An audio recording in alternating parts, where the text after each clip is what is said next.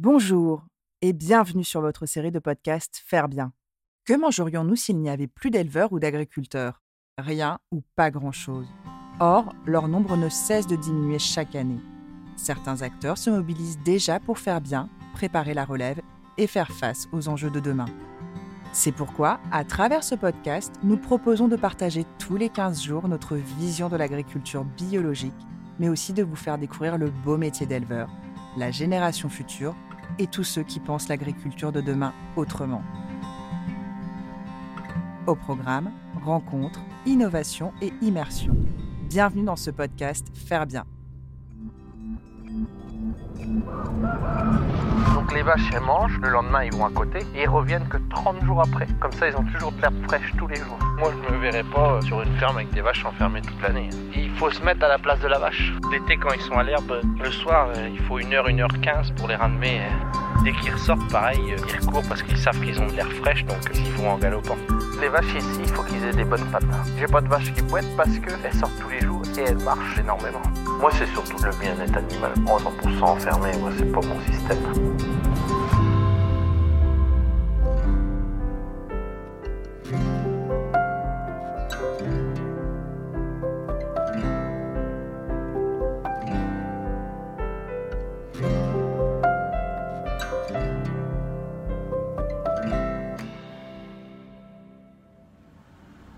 Bonjour et bienvenue pour ce nouvel épisode de Faire bien.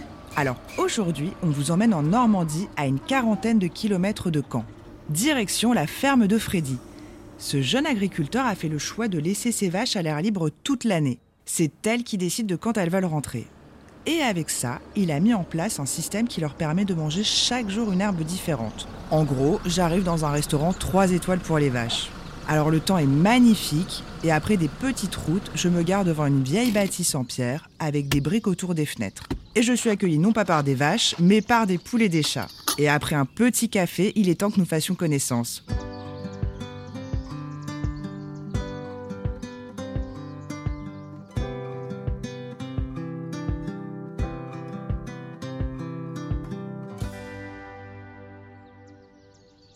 Bonjour Freddy. Bonjour, moi c'est Freddy Lair, installé à Dampierre depuis le 1er janvier 2017. Ah voilà, on arrive à la première étable. C'est les femelles d'élevage, les futures vaches.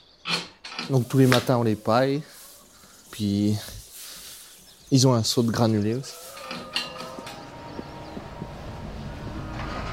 Donc là, bah, c'est la suite de l'élevage. Alors, là on rentre dans une grande étable. Il y a quelques vaches et surtout des génisses. Et alors celle-là, tu m'as dit que ce n'était pas n'importe quelle vache. Elle c'est Mystique, son prénom. C'est la vache préférée à, à ma femme. Pourquoi? C'est sa vache, c'est comme ça. Et là, pourquoi elles sont pas encore dehors? Si, ils sortent, mais c'est parce que j'étais avec toi. Tu veux qu'on les fasse sortir? Ouais, on va les sortir. Allez, mes mères Alors elles ne se sont pas fait prier pour sortir. Mais pour le retour à la traite, elles se précipitent aussi. L'été, quand ils sont à l'herbe, euh, le soir, euh, il faut 1 heure, 1 heure 15 pour les ramener euh, pour la traite. On est plus longtemps à, les ramener qu'à qu'à traire. Et dès qu'ils ressortent, pareil, ils recourent parce qu'ils savent qu'ils ont de l'air fraîche, donc ils y vont en galopant.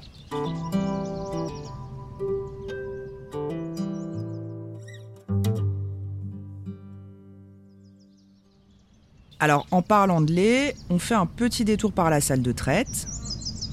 Et là c'est la cuve. Il y a combien de litres dedans? C'est un 4000 litres. Mais il n'y a pas 4000 litres. Et là elles sont où tes vaches? Dehors. On peut aller les voir? Ah oui. Donc ici, les vaches, ils sont en paddock. En fait, c'est des petits carrés, ils sont séparés.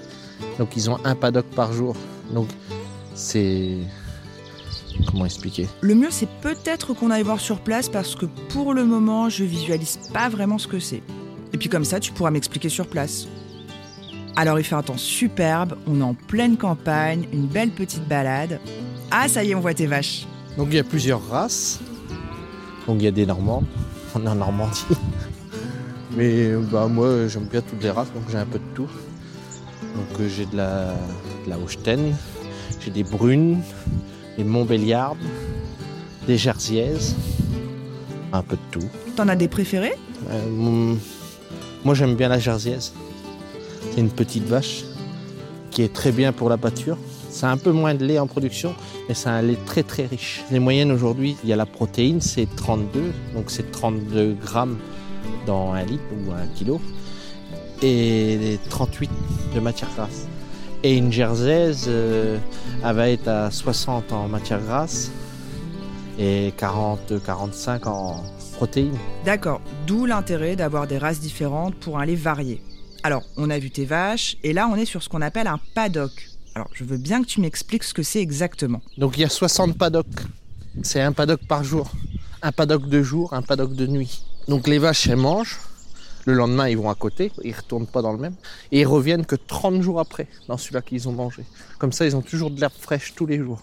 En fait, tous les jours tu les changes de place, comme ça elles ne mangent jamais deux jours de suite la même herbe. Voilà. Comme ça, en ayant une herbe de qualité, eh ben, ils produisent euh, plus de lait. Toi tu la vois la différence? Ah oui. Bah oui. Et puis, niveau parasitisme aussi. Parce qu'une vache qui est tout le temps dans le même champ, euh, elle fait des bouses tous les jours. Donc, euh, que là, elle revient 30 jours après. Donc, le bousier a le temps de travailler la bouse et les vers. Ça évite que les vers se développent.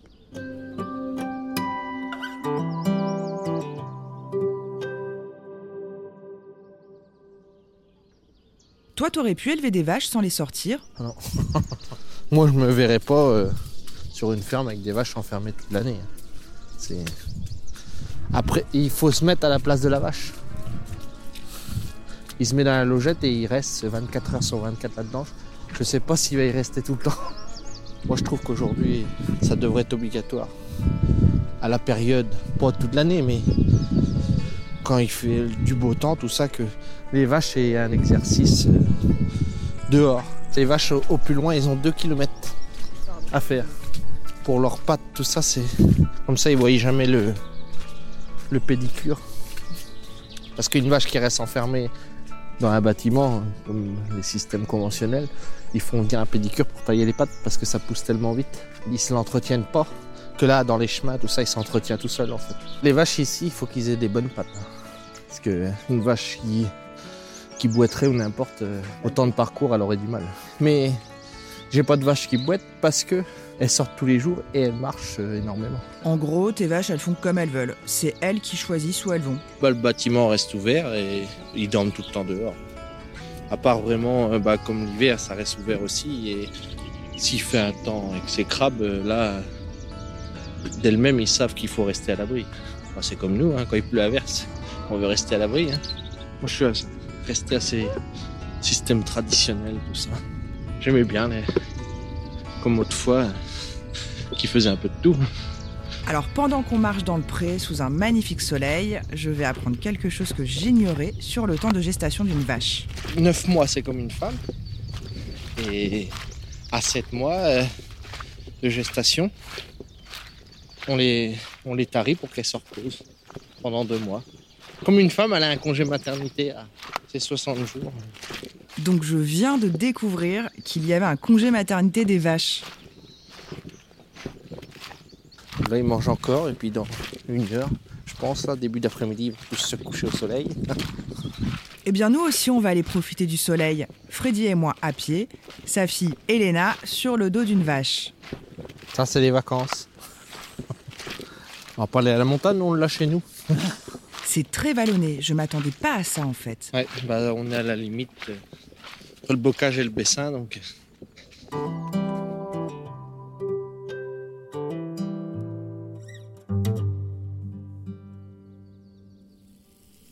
Bon, on a bien marché. On va nettoyer les bottes.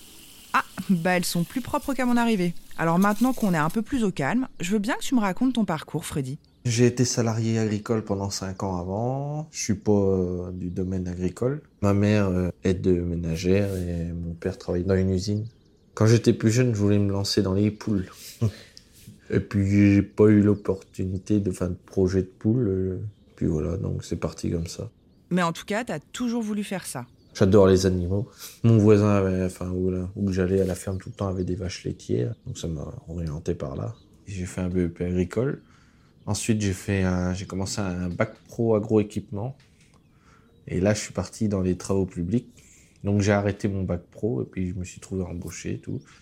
Et puis j'en avais marre. euh, J'ai été salarié agricole pendant 5 ans avant. Ça me manquait, les vaches. J'avais envie de m'installer. Donc je suis retourné en formation adulte pendant un an pour avoir le diplôme pour pouvoir m'installer. Et puis j'ai trouvé cette ferme-là. Je regardais sur le site de la Chambre d'agriculture. Je l'ai trouvé comme ça. C'était sur la première que j'ai trouvé. Parce que j'étais tellement pressé de m'installer. Donc euh, bah, ça me correspondait parce que c'était une taille... euh, c'était pas une, grosse ferme. euh, donc 60 hectares et bah, il y avait 35 vaches laitières. Donc j'ai repris ici, c'était un système traditionnel. ils étaient nourris à l'auge toute l'année et puis ils lâchaient les vaches, ils se promenaient partout. Donc les premières années, j'ai mis les vaches à la clôture avec un système de fil. C'était beaucoup de travail, donc j'ai créé les paddocks pour me simplifier. Euh, parce que c'est juste des systèmes de poignées à ouvrir et fermer, donc c'est tout simple. Même un inconnu qui va aux vaches, euh, on lui explique, il comprend aussitôt. Donc pour résumer, tu achètes en 2017, mais au final, tu étais déjà quasiment en bio à cette époque. J'ai commencé la conversion au 10 mai 2019. J'ai rien changé, donc euh, à part euh, bah, voilà, les engrais, les... mais sinon j'avais rien à. Mes paddocks, tout, ça, tout était déjà fait, donc euh, ils étaient déjà à l'herbe avant. Moi, c'est surtout ça, le bien-être animal. En 100% enfermé, moi, c'est pas mon système. Donc aujourd'hui, tu incites tous les gens qui ont le terrain et la surface nécessaire à faire ce système de paddock. Il faut être très passionné pour le faire. Si tu n'as pas la passion, je pense qu'aujourd'hui, euh, c'est pas la peine de faire ce métier-là, parce que si on ramène euh, au taux horaire, tout ça, c'est pas pour l'argent. euh, C'est parce qu'on adore ça. Et cela ne fait aucun doute que tu adores tes vaches, Freddy. Ici, elles font ce qu'elles veulent, gambadent, se reposent. Elles semblent particulièrement heureuses et sont très friandes de caresses. Et le résultat est là, un bon lait toute l'année pour de bons yaourts. Encore un grand merci à toi et toute ta famille pour ton accueil et ta générosité. Et j'espère que tes vaches ne m'en voudront pas d'avoir retardé leur sortie au pré. Quant à moi, je vous dis à très bientôt sur une nouvelle exploitation.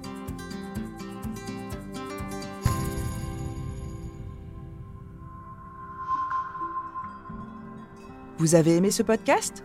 N'hésitez pas à nous laisser un like ou un commentaire sur votre plateforme préférée. Et pour ne manquer aucun épisode, abonnez-vous. À bientôt